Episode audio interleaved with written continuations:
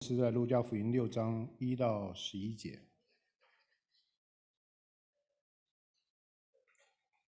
我们念主的话，还是请各位弟兄姐妹站起来，好不好？站起来，我们一起念主的话。有一个安息日，耶稣从麦地经过，他的门徒掐了麦穗，用手搓着吃。有几个法利赛人说：“你们为什么做安息日不可做的事呢？”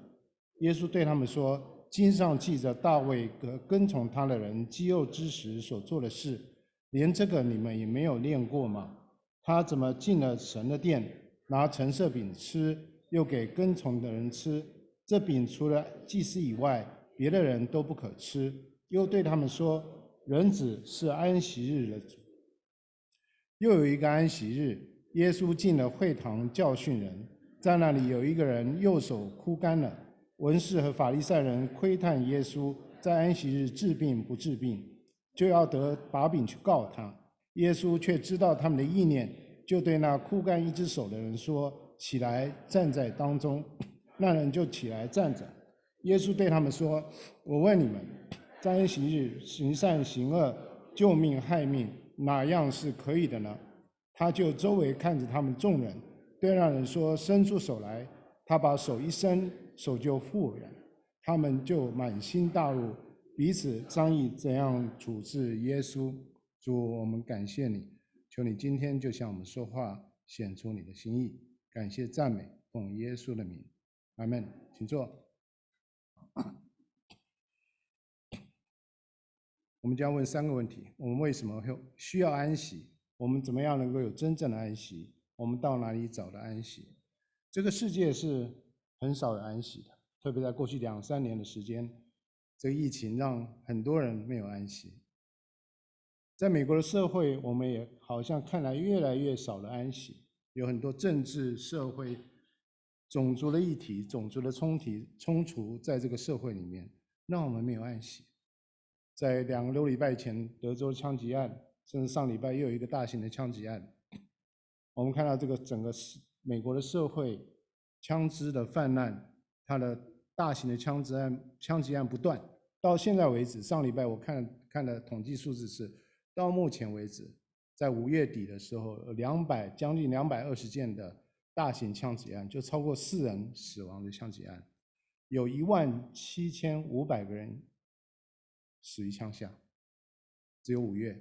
只有到五月，每一天有十二个孩子在枪下里面死亡，有三十二个孩子受伤。我讲的是孩子，不是大人。所以这是一个没有安息的社会，没有安全、没有平安的社会。我们要问一个问题：什么叫安息？为什么要安息？在创世纪二章一到二节说：“天地万物都造齐了，到第七日。”神造物的工已经完毕，就在第七日歇了他一切的工，安息了。我们看到主在创造，上帝在创造天地万物的时候，发现上帝对整个人人类，他先有创造，先有工作，最后展现了他的安息。我们看到两个动词，一个动一个动词是造齐了，天地万物都造齐了，什么意思？表示他已经做完了，他已经做完他创造的工作，他做完创造工作已经完全了。第二个字是歇了，第七日歇了他一切的工作。歇这个字原文就是停止，就是休息的意思，跟在呃呃我们在英文里面常讲的 Sabbath 其实是同一个字，同一个概念，就是我们停止了，我们不再做工了，我们不再在停工的状态里面，不再是在做工的状态里面。安息日，安息日对犹太人非常重要。拉比的传统，他曾经有一个这样的传统，叫说。全世界每一个以色列人、犹太人都守安息的时候，弥赛亚就来了。当然，对我们而言，我们的弥赛亚已经来了，他们还在等待。只是我们从这个传统里面，我们可以知道，安息日对他们以色列犹太人个人以及整个国家重要，是非常重要一件事情。出埃及记二十章里面说：“当纪念安息日，守为圣日，六日要劳碌做你一切的工。”但七日是向耶和华你神当守的安息日，这一日你和你的儿女、仆婢、牲畜，并你城里寄居的客旅，无论何工都不可做，因为六日之内耶和华造天地海而其中的万物，第七日便安息，所以耶和华赐福于安息日，定为圣日。所以上帝六日工作，第七日要休息，第七日要安息。所以上帝安息，要人也要安息，纪念上帝的创造。为什么？因为当人在纪念安息的时候，要承认一件事情，就是上帝是那位造物主，上帝是那位造物主。我们可以在世上，我们信上帝的人可以做任何一件事情，我们可以顺服他、跟随他、认识他，我们跟他有亲近的关系。但是我们跟上帝之间有一个核心的关系，就是他是我们的创造者。就像我跟我们的父母，我知道在座很多父母。我们从小到大跟我们父母的关父母的关系其实都在变化，对吗？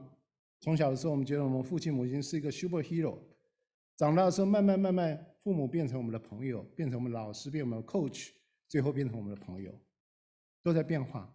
但是父母跟我们一个核心的关系，就是父母生了我们，这个核心关系是不会变的。同样的，上帝创造我们就是一个核心的关系。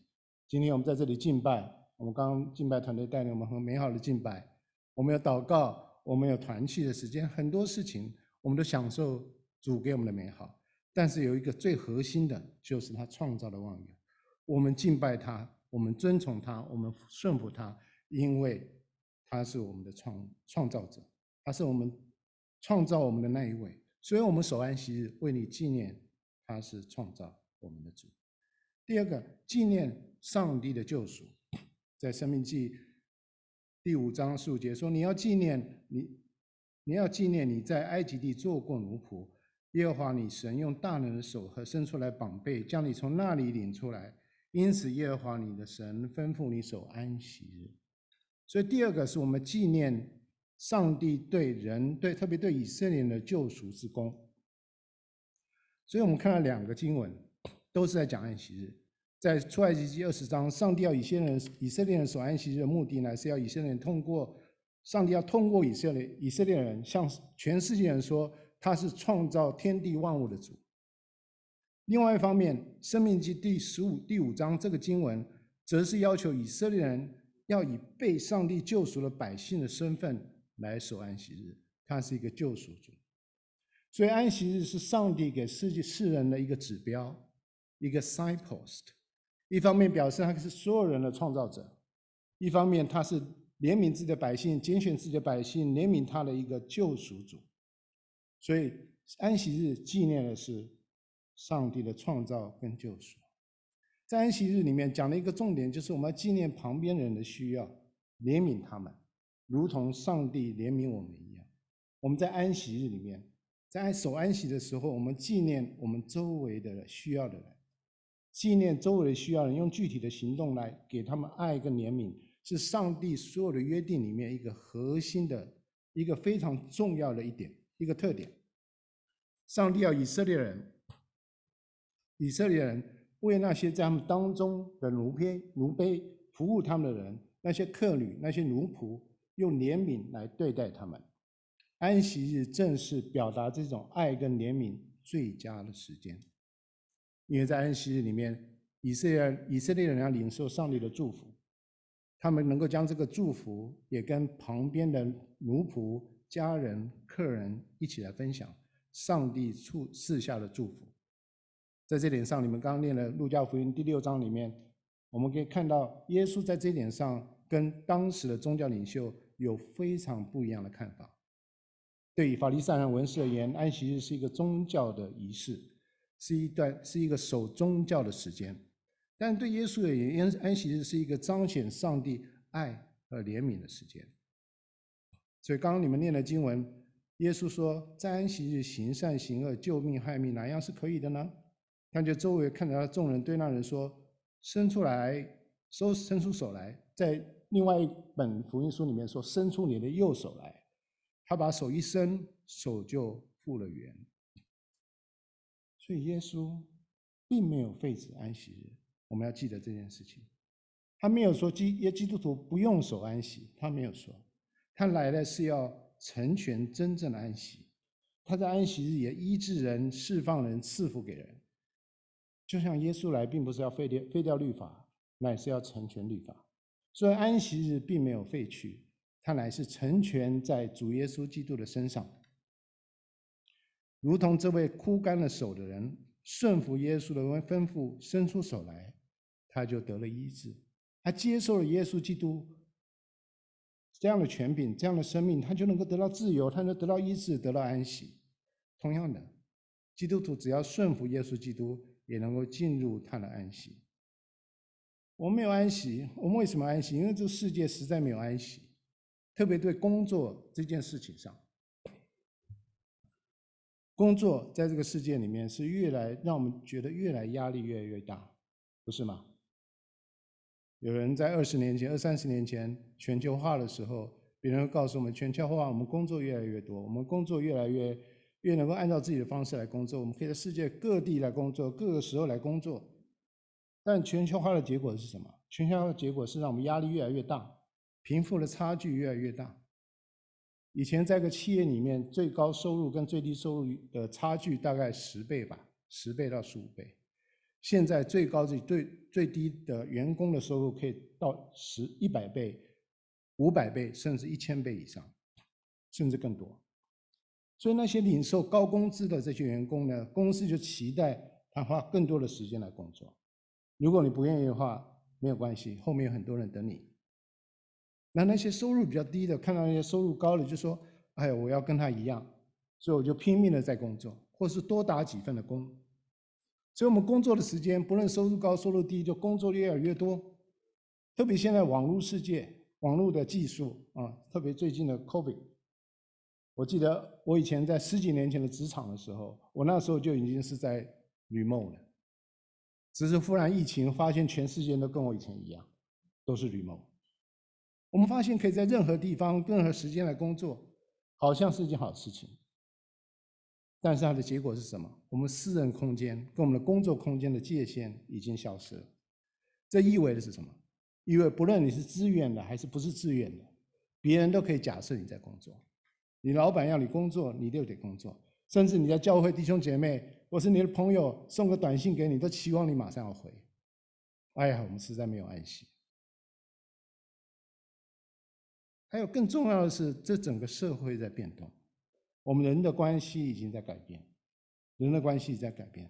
我们以前可以在一个很很确定的价值关系里面、人际关系里面、家庭、社会里面，甚至教会里面找到我们的价值。可现在，在现在这个时代，是一个后基督教的时代，是一个家庭崩坏的时代，是一个婚姻已经慢慢被别人破坏的时代里面。人在家庭、在教会、在社会里面找不到自己的价值，所以他只能怎么样？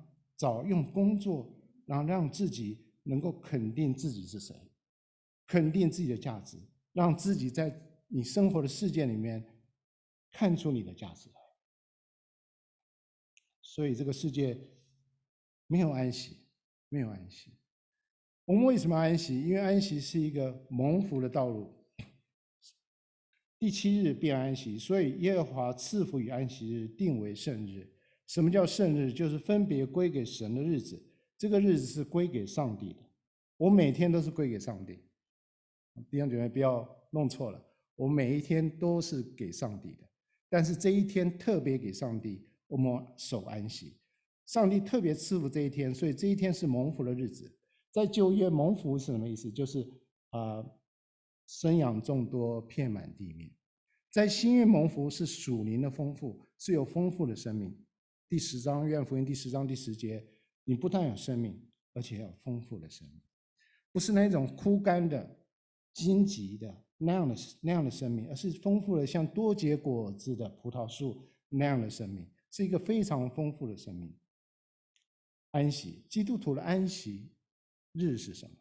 犹太人在第七个礼拜第一天分别为圣归给上帝，那一天七个礼拜的第七天归给上帝，那是安息日。基督徒则是在一个礼拜的第一天分别出来归给上帝，时间不同，但代表的意义是一样。在安息日里面，我们纪念上帝旧的创造，这个大自然、天地万物，还有我们人。在主日，我们纪念上帝新的创造；在主耶稣基督里面，他在每一个生命上里面给一个新的生命，这是一个新的创造。在安息日里面，以色列人纪念安息日，他创纪念上帝创造之后的安息，在律法中显明出来。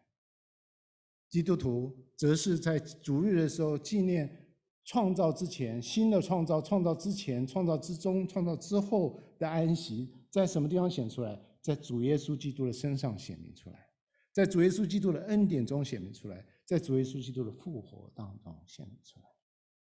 所以，上帝把这一天的安息分别出来，要给我们归给他，让我们能够蒙福，让我们那一天能够经历主耶稣基督在他生命里面给我们的福气，我们那一天能够完全的领受。那一天是哪一天？就是今天，主日。而且这个领受不但是只有这一天，而且接下来的六天，我们都会蒙福。六天神都要祝福我们。我们今天来这边，我们领受上帝的祝福。在接下来六天，让这个祝福继续的下去。在六天的工作里面，我们继续在上帝的祝福里面来面对我们每一天的生活。我们继续的工作，我们在今天来面对他，来敬拜他，尊重他。我们分别来归给他的时候，我们领受上帝的祝福。将这祝福带到下个礼拜去，在每一天里面继续将这个祝福在我们生命里面能够显现出来。所以我们为什么要守主日？主日里面很多很多很丰富。我们纪念上帝在我们生命里面恩典，他新的创造，上帝给我们新的祝福。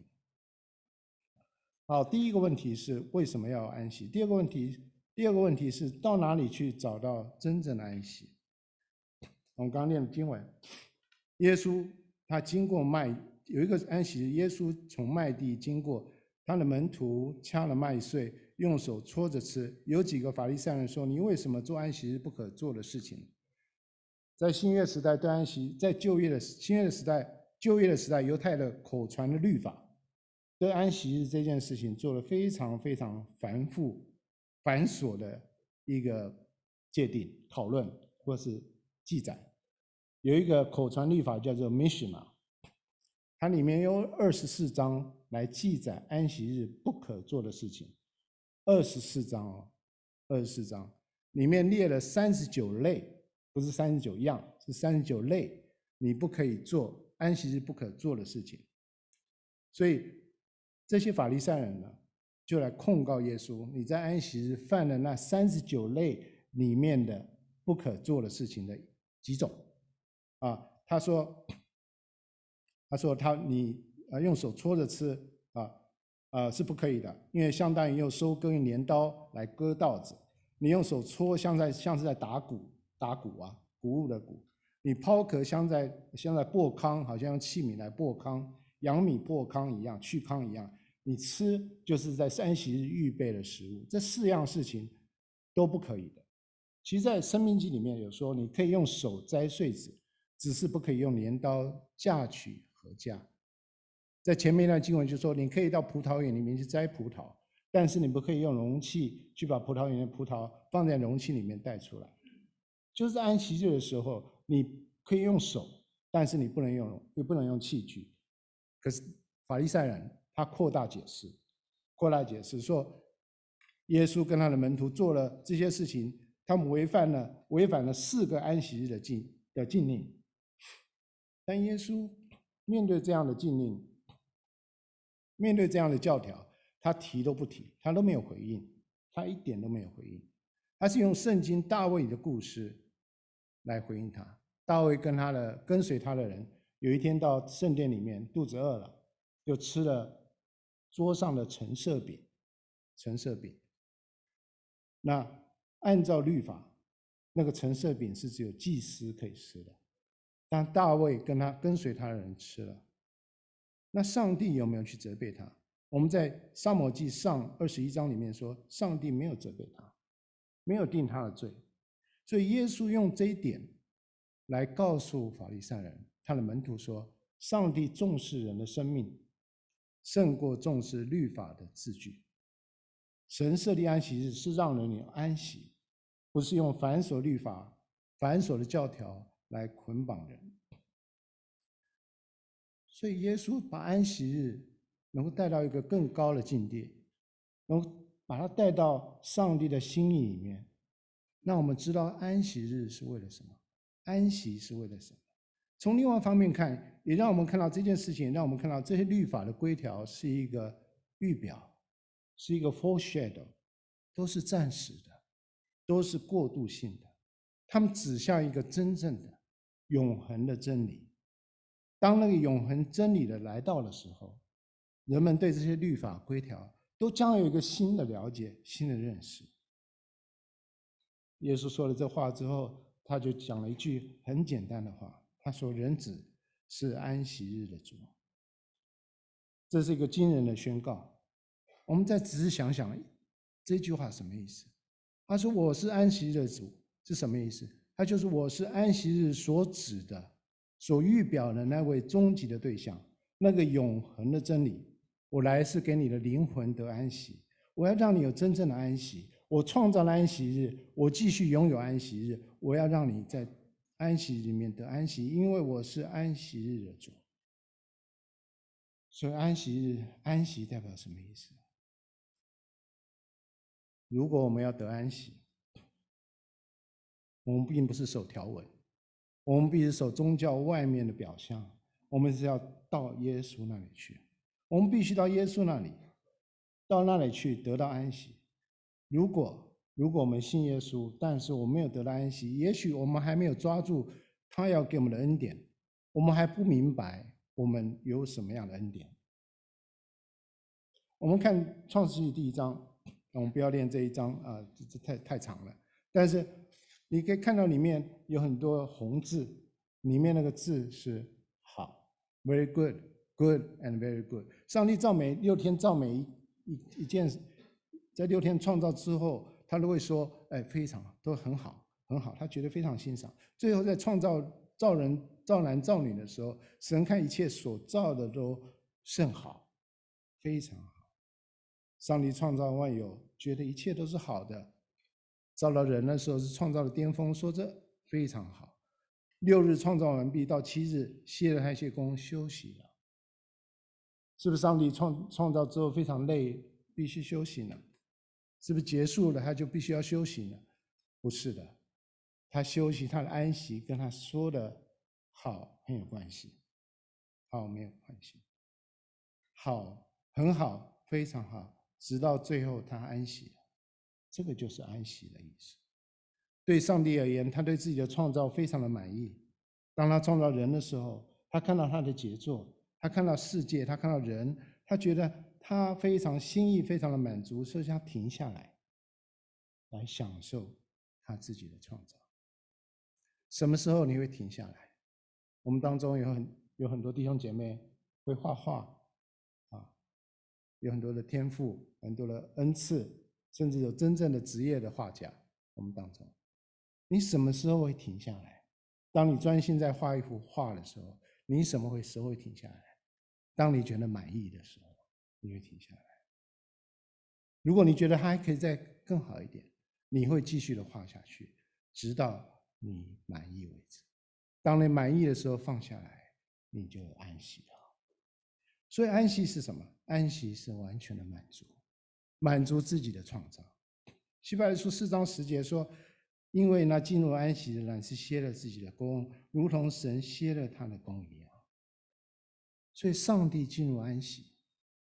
他满意自己的创造，同样的，基督徒也进入安息，进入主耶稣基督里面，歇了自己的工，如同神歇了他的工一样。这什么意思呢？我一个更基本的问题：什么叫做基督徒？什么叫基督徒？我想基督徒可以很多很多的描绘，是吗？我们需要各样的解释来让我明白基督徒是一什么意思。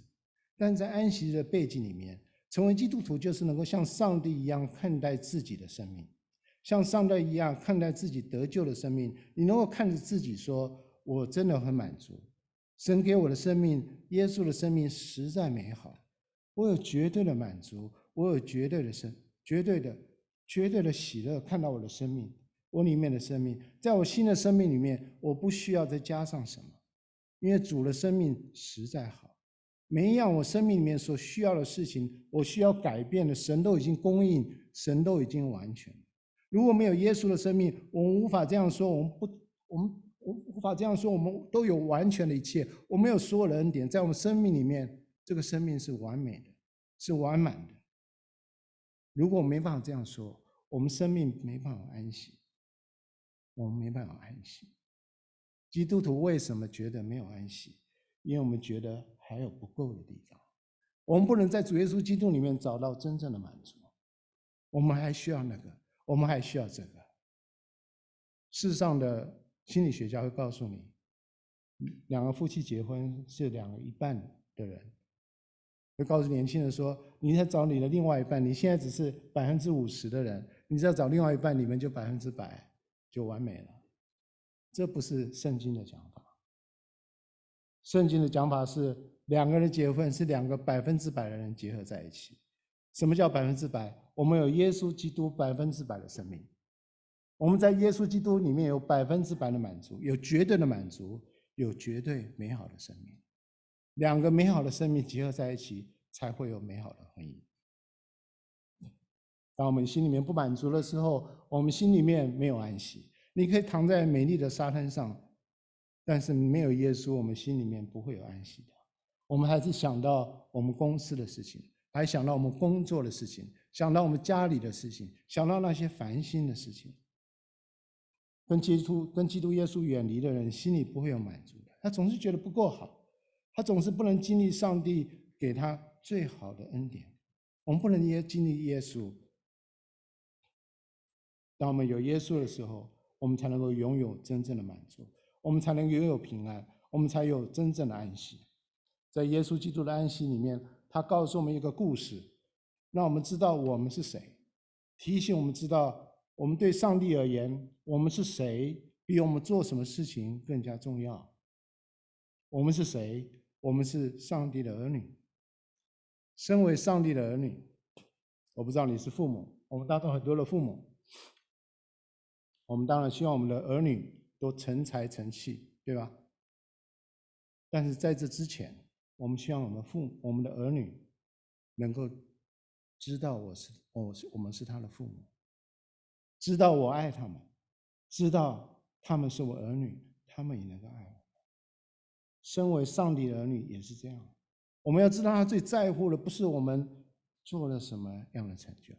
上帝创造了万有，难道他在乎稀奇我们一点成就来多爱我们一点吗？但是。当我们多爱一点他一点的时候，他就多一点的喜乐。我们爱他更多，他喜乐就更多。他就是这样一个上帝，他就是这样一位天父，他就是一位这样可爱的上帝。到创世纪到伊甸园里面，要记得那时候已经有了工作。亚当夏娃的那时候已经管理那里的园子，里面的一草一木，里面的所有的活物，天上飞的、地上爬的、水里面游的，每一个都是。非常的美好，他们在那里管理他们。但人犯了罪之后，就离开伊甸园。当他们离开伊甸园的时候，从此他们就没有安息。所以人的问题并不是没有工作，人的问题是没有安息。当人离开了伊甸园开始，那一天开始，人类就开始寻找安息，寻找那个未知的答案，要证明自己的价值。证明自己存在的意义，心里面有个空缺，他总是不能得到满足。满足像奥古斯丁讲的，我心里面有一个空缺，除非神的永恒来填满。但是我们没有找神，我们找世界上的事情，我们找世界上的成就，我们找世界上能够让我们觉得自己有价值的东西。我们要建造一个巴别塔，通天。我们就是这样一群人，所以我们创造很多的工作，我们更加努力的工作。弟兄姐妹，不要搞错，工作不是说不要工作，而是如果工作用工作来证明自己的价值，那个工作会让你失望的。有宗教信仰的人说，只要我过好，我拜了神，我拜了偶像，能够赐福给我。没有宗教人说，我心里面有一把尺，我有一个标准，只要我做到那个标准，我就是一个够好的人。所以有宗教没有宗教都是一样，心里面都有一个愿望，希望能够自己做到某一个程度，证明自己是一个有价值的人。不论你是一个有宗教信仰的人，不论你是不是一个无神论者，你永远想要证明你自己是一个有价值的人，是被人认可的人。你永远要证明你自己是 somebody，是一个重要的人，不是吗？但是我告诉你，这个努力不会有结果的。在你在我们离开这个世间之前，这个努力永远不会有结束的时候。这个永远在追求，永远在追求，你永远觉得不够。也许今天我做了一件事情，也许我开了一家公司，上市非常的成功，也许我得到好多好多的学位，也许我让人家觉得称赞之后你很了不起，也许就在今天你会说：“哎，我很满意啊，我满意自己的成就，我会拍拍自己说，我实在做得太好了，实在做得太棒了。”但是明天呢？明天呢？你还要再重来一次吗？还是要设定新的目标？永远都有明天。你的渴望永远没有得到真正的满足。没有耶稣，不会有安息的生命。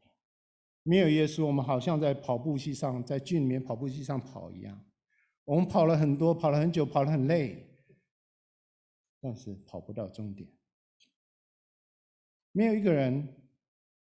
能够说成了，除了他有耶稣，没有一个人说我是我已经完美了，我已经完满了，我能够很满足了，我已经有真正的安息了。希伯来书的作者说，只要借着耶稣，而且只有借着耶稣，才能够得到永远的满足，这种永远的安息。所以耶稣讲这句话就很容易理解。凡劳苦担重担的人，可以到我这里来，我就使你们得安息。我们的付出，我们的生命，我们的认同，只有在耶稣基督里面，才能够真正被实现，真正有价值，才有真正的安息。只有透过他，你才能看清楚你自己是谁，看清楚你所做的事情是什么意义，而且可以很满足的说：很好，甚好。也许你要问这种事情是可能的吗？我说这么多是可能的事情吗？你们刚念的经文第五节说，人子是安息日的主。第六第六节对那人说，伸出手来，他把手一伸，伸手就复了原。他们就满心大怒，彼此商议怎样处置耶稣。文士法利赛人看了耶稣来医治这个枯干了手的人，他们就非常的生气。那非他生气的原因是他医治他吗？不是的，不只是这样。他生气的原因是耶稣自称他是安息日主，他自称与神同等。所以这些法利赛人文士决定做一些事情，他们决定把耶稣杀了。他们没有想到，吊诡的是，当耶稣在上被他们挂在十字架上。死在十字架上的时候，这件事情正是让耶稣成为一位真正能够给安息的那一位，不但是给犹太人，也给全世界人。弟兄姐妹，主耶稣基督在十字架上痛苦哀嚎的时候，他还显然没有安息。我们看到以赛亚书五十七章里面说：“唯独恶人好像翻腾的海，不得平静，其中的水常涌出污秽和淤泥来。”一个不认识神的人，没有关系，跟神没有关系的人，他的生命像是翻腾的海水，涌出污秽和污泥，呃污淤泥来，他的生命没有真正的安息。哥林多后书五章二十一节，神使那无罪的替我们成为罪，好使我们在他里面成为神的义。因为人没有安息，所以耶稣上了十字架，耶稣在那里大声哀哭，流泪祷告，因为。他背负世上所有人的罪，所有人的罪都在他的身上。上上帝甚至不看他，转过身来背弃他。耶稣基督在十字架上承受了世人所有本来应该承受的痛苦，所有世人不安息，所有的不安息本来应该在我们的身上，都在耶稣基督的身上。所有远离上帝的人都没有安息，所有罪人的不安。所有罪人的不安、没有安息，都加在主耶稣基督的身上。为什么？为什么他要这么做？因为当他这么做的时候，他能够顺服上的旨，上帝的旨意，他能够完成上帝要他在世上所做的工作，他能够在世上说的最后一句话就是成了。成了是什么意思？当耶稣说成的时候，所有救恩需要的努力都已经做了，而且已经完全了。只要我们接受这个救恩，所有的人，所有的罪人，只要接受主耶稣基督的恩典，我们就有主耶稣基督的生命，我们能够进入他的安息里面。我们里面那种想要证明自己、自己价值那种永恒的不安息，马上就会消失。你看到这个观点没有？当你接受耶稣基督为你救主，接受他的死、他生命的时候，本来应该是你应该死的，耶稣为你死；本来应该是你要活出来的生命，他复活了，为你活一次，让你能够活出他的生命。所以，什么是基督徒？什么是基督徒？基督徒就是不靠自己，不靠自己的工作得到安息。不靠自己的能力得到安息，不靠自己的成就得到安息，不靠自己觉得自己是一个 somebody 能够得到安息。基督徒是什么？基督徒是能够进入主耶稣基督里面，相信他所成的事情，能够在那里面歇了我们一切的光。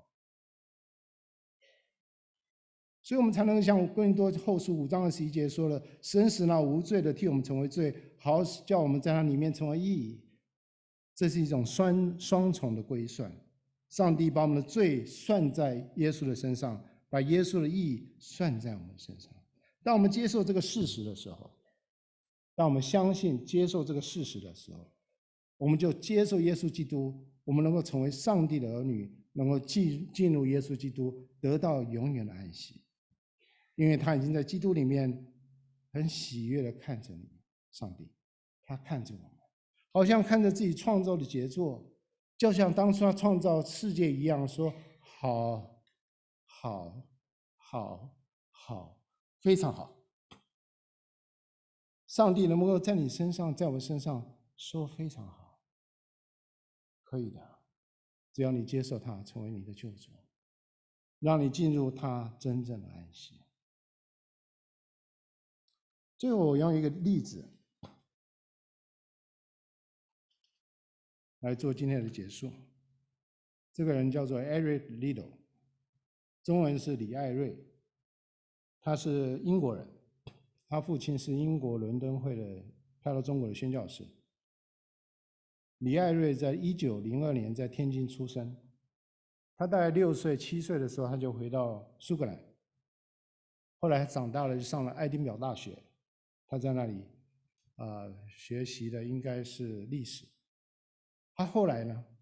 他在学校里面表现非常出色，特别他运动，他是学校田径队的队长，还有橄榄球队的队长。还在当时的大英国协里面，他是短跑有名的一个运动选手，特别是他的百米，他的百米。所以他二一九二四年的时候，巴黎奥运会，他代表大英国协参加百米的赛跑，很多人都看好他得到冠军。但是百米赛场那的的比赛是在礼拜天进行的。艾瑞利多，李艾瑞，他是一个基督徒，他是一个守安息日的基督徒，他是一个守主日的基督徒。他觉得礼拜天应该是归给上帝的日子。尽管他可以稳得金牌，尽管他可以所谓的光宗耀祖，他宁愿不宁愿不去跑那个百米的比赛。而用那个时间来敬拜主，来敬拜主，他放弃了。我想，对一个运动选手放弃奥运比赛得奖牌，甚至得金牌的机会，是不能够想象的事情。但这是 Eric Liddell 的选择。他后来选择参加了他不擅长的400米的比赛，他用几个礼拜的时间来练习。你看照片上是 Ariel 本人，他跑四百米的时候，你看他头看着天，他向天仰望。他在跑四百米的时候，他跟上帝说：“我要荣耀你，求你帮助我，我要在你里面得到能力。求你让我在这件事上能够荣耀。如果你有看一九八零年代一个很著名的电影叫《火战车》（Fire Chariots），你也看到这个画面。就他四百米，他那一天拿到冠军，而且破了世界纪录。所以，Eric Liddell 是一个美好的见证。